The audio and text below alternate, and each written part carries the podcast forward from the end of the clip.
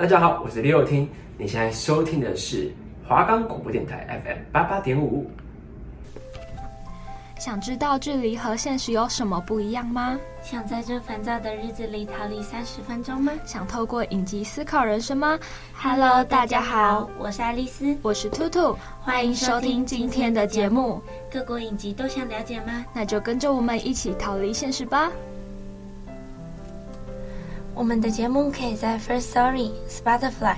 Apple Podcasts、Google Podcasts、Pocket Casts、Sound Player，还有 KKBox 等平台上收听，搜寻华冈电台就可以听到我们的节目喽。大家应该都有听说过《恶作剧之吻》吧？有啊，我我看了好像两三部台剧，最开始的是，嗯、呃，从二零零四年开拍的，是由郑元畅跟林依晨所主演的。那他们在二零零七年的时候也有拍了续集，呃，《恶作剧二吻》。那我觉得最引起我们零零后讨论的那一部，应该是由李玉玺跟吴欣缇所演的。那他们那一部剧的话，其实，在校园成了蛮多人的共同话题。那你知道我们今天要讲的是日本版的《一吻定情》？对，其实《一吻定情》跟《恶作剧之吻》，他们就是他们的剧情其实是一样的，只是他们在人物上不一样而已。对。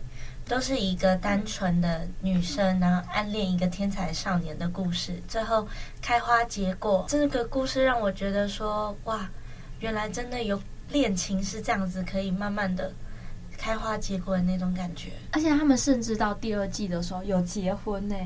对啊，就是演到结婚，然后演到演的好像就是结婚的生活很幸福一样。而且其实有开花结果的感情都是很令人羡羡慕的。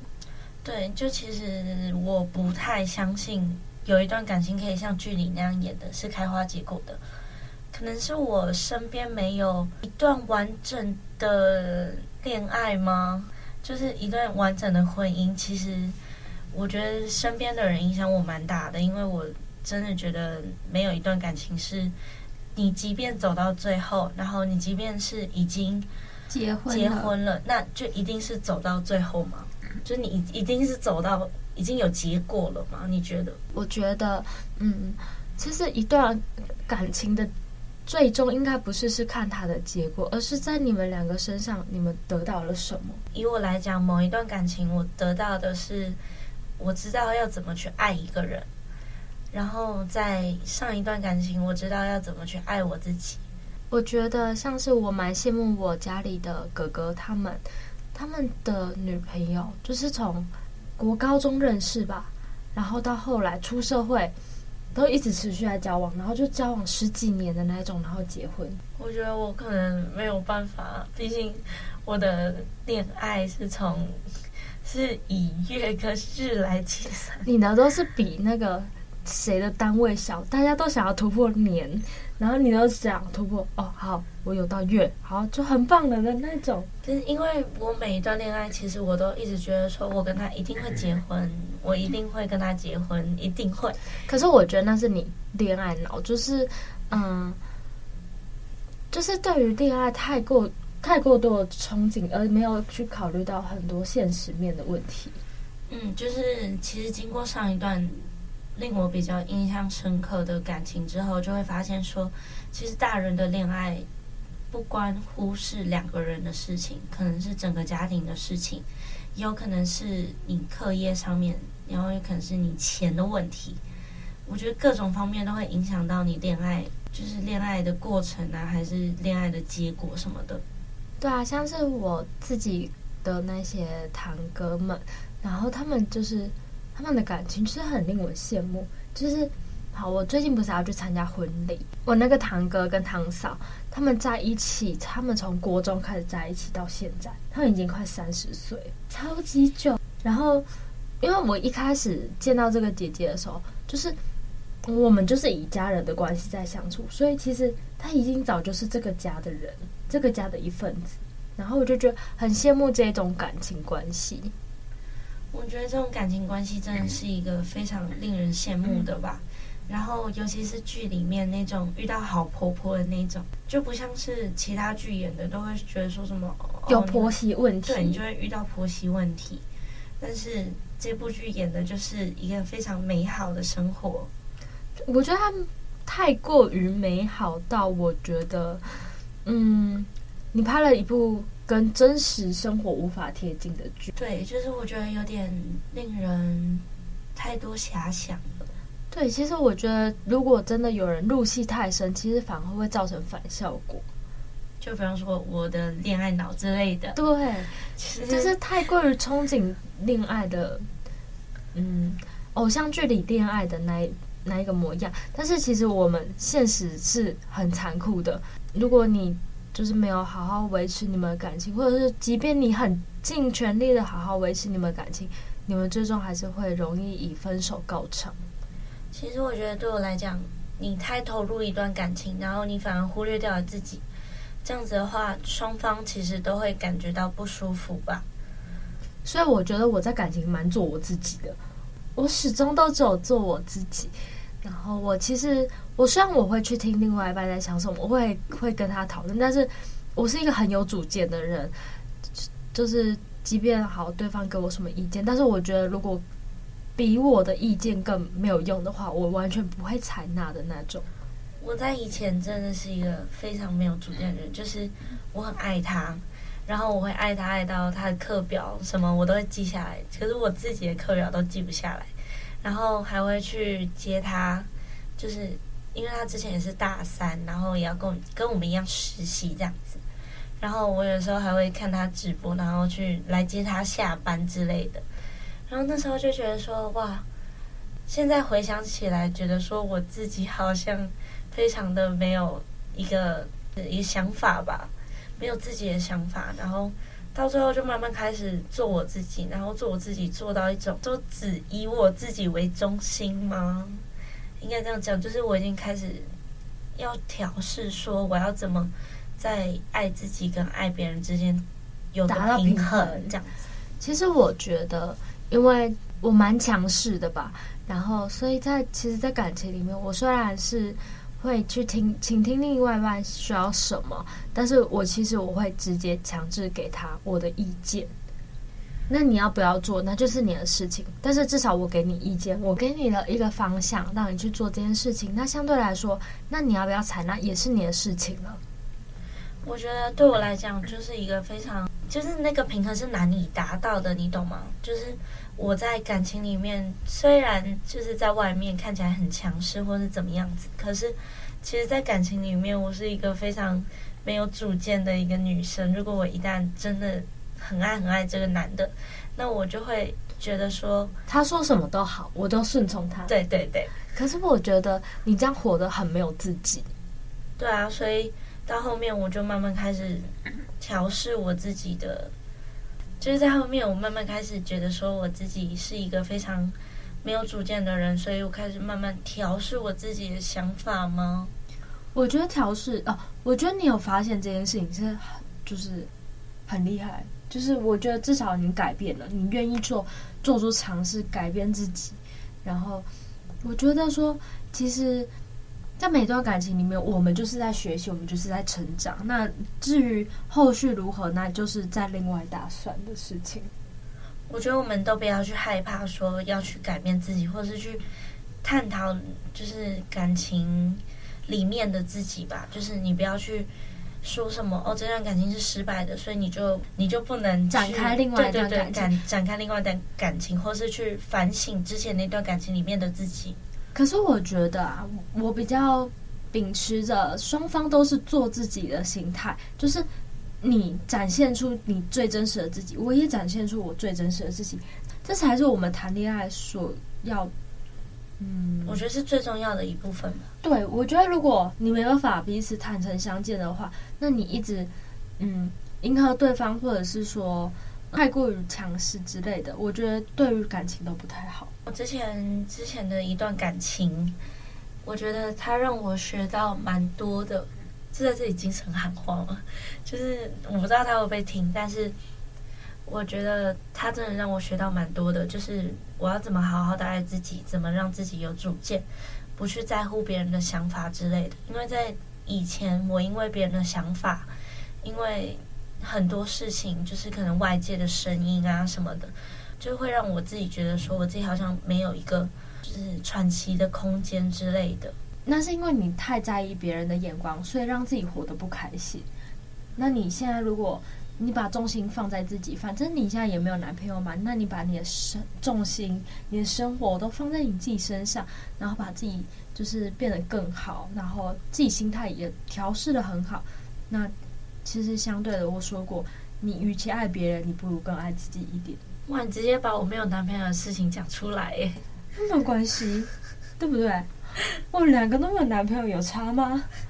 我们两个根本就像是什么合租室友，然后什么。出就是出入一定都看到，在校园一定就是看到我们两个一起走在一起的那一种。对啊，就感觉不需要男朋友的陪伴，彼此就是相互依偎着的那一种。对，就感觉说，其实男朋友这件事情，呃，有没有男女朋友这件事情是其次，你只要好好爱自己，然后好好过好自己的生活，总有一个人会来爱你。而且我觉得。会来爱你的那个人，一定是观察你很久，他他才知道他要怎么爱你，你才能开心，你才能幸福。或许你们不是说是彼此最适合的人，但是你们一定是你们之间最就是重彼此最重要的精神梁柱。我觉得是这样，我觉得这是彼此之间最重要的精神梁柱。你们不一定是彼此最适合的人，但是你们会是你们两个。相互磨合的人，我觉得啊，本来就没有最适合彼此的人。每一段感情，长长久的爱情，都是透过磨合跟相处，然后去调试彼此，然后找到彼此默契，最适合彼此的状态，才能经营的长久。图案就比方说拼图来讲好了，就各个不同的图案拼起来的拼图，本来就没有那种完全会契合的那一种啊。我觉得。毕竟都是来自不同的家庭，然后不同的生长环境，那么其实也很难，就是同一个家庭的人都会吵架，吵成那个样子。你跟你的兄弟姐妹都会吵架，那更何况你是跟一个陌生的家庭的出来的小孩，那相对应的你们的脾气习惯，还有你们的生长环境、生长背景，其实这都会影响到你们之间的感情。对啊，就是你的生长环境，不是说你的生长环境不好，或者是你的生长环境好，就就是就代表了什么？对，就代表了你的什么？你的感情啊，你的思想一定是好的。其实我觉得，嗯，真正好的感情是彼此各退一步。不要拿出你家里给的那一套方式，而是你有你自己的行事作风，你的另外一半有自己的行事作风。那你们找到你们的契合点，然后让你们的这一段感情可以长久的走下去。我觉得这个才是最重要的，就是你有一段，就是能长久走下去，能够长期陪伴在你身边的，就是一个人或是一个。就是不管是人还是什么，其实我觉得要有一个长期能陪伴在你身边的。比方说，我的长期陪伴就是一只猫。哦，其实讲到猫，其实我超想、超级、超级想要养猫的。我觉得。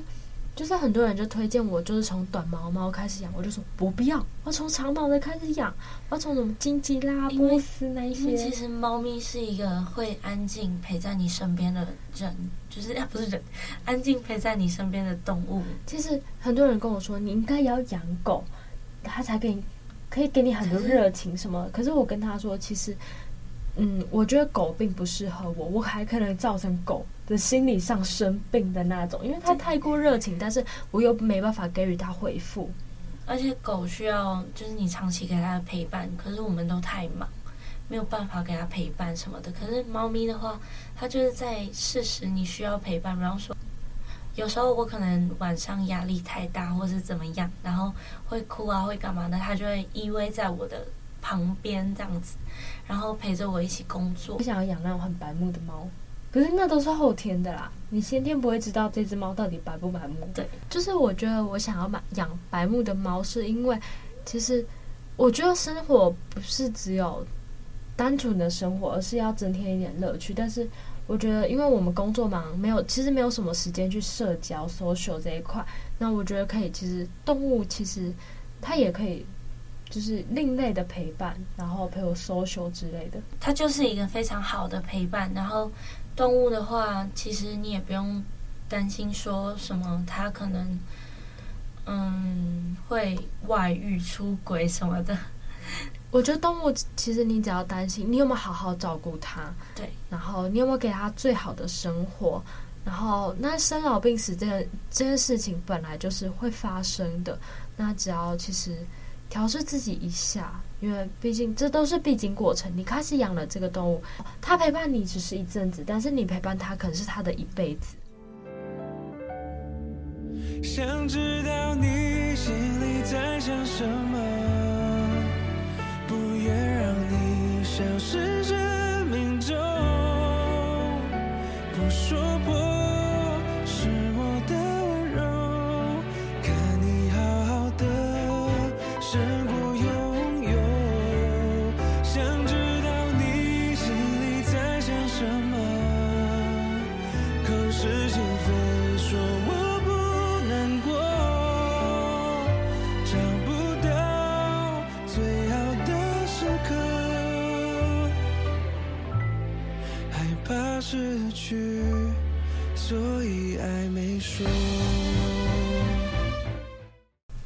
最近啊，不是受到疫情影响，然后很多人都就是两三年没有出国了吧？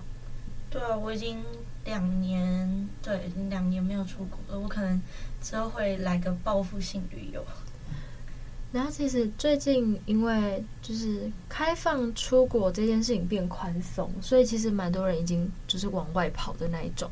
那其实，嗯，我们今天讲的主题也是讲的日本嘛。那其实我觉得日本是一个，如果你只是单纯想要小旅游，但是又不想要待在台湾的话，其实日本是一个很好的选择。日本是一个跟我们饮食习惯什么都蛮相近的国家，我觉得。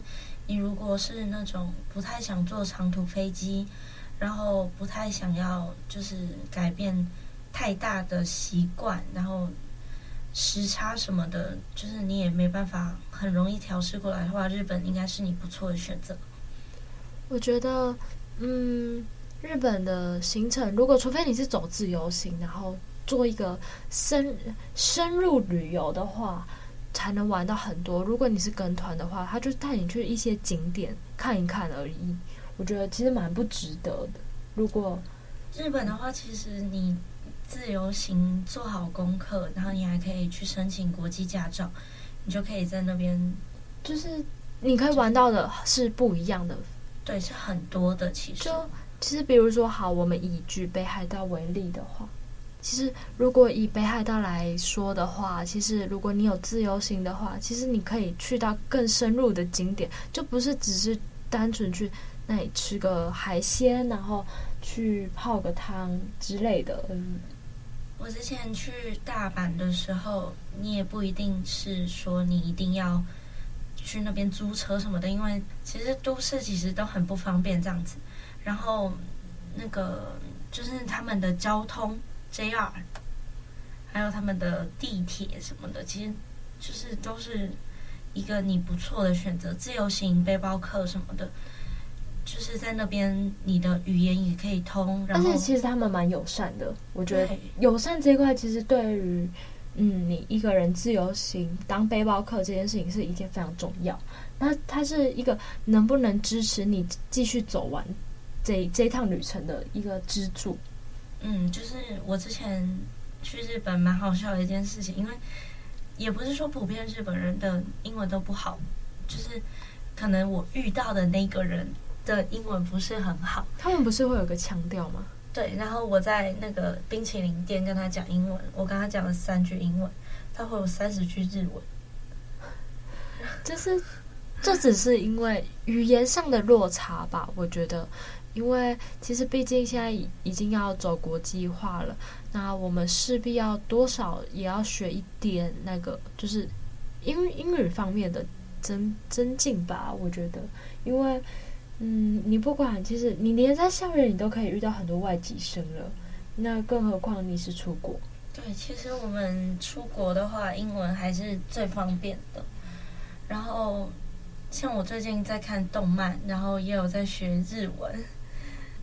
你是说《咒术回战》那个吗？快要让我发疯的那个吗？不是，那《咒术回战》是我之前就看了，然后我之后就是日本的动漫文化真的非常的让我感兴趣、认真，就是我真的会想要去日本，然后去买一大堆动漫的东西回来。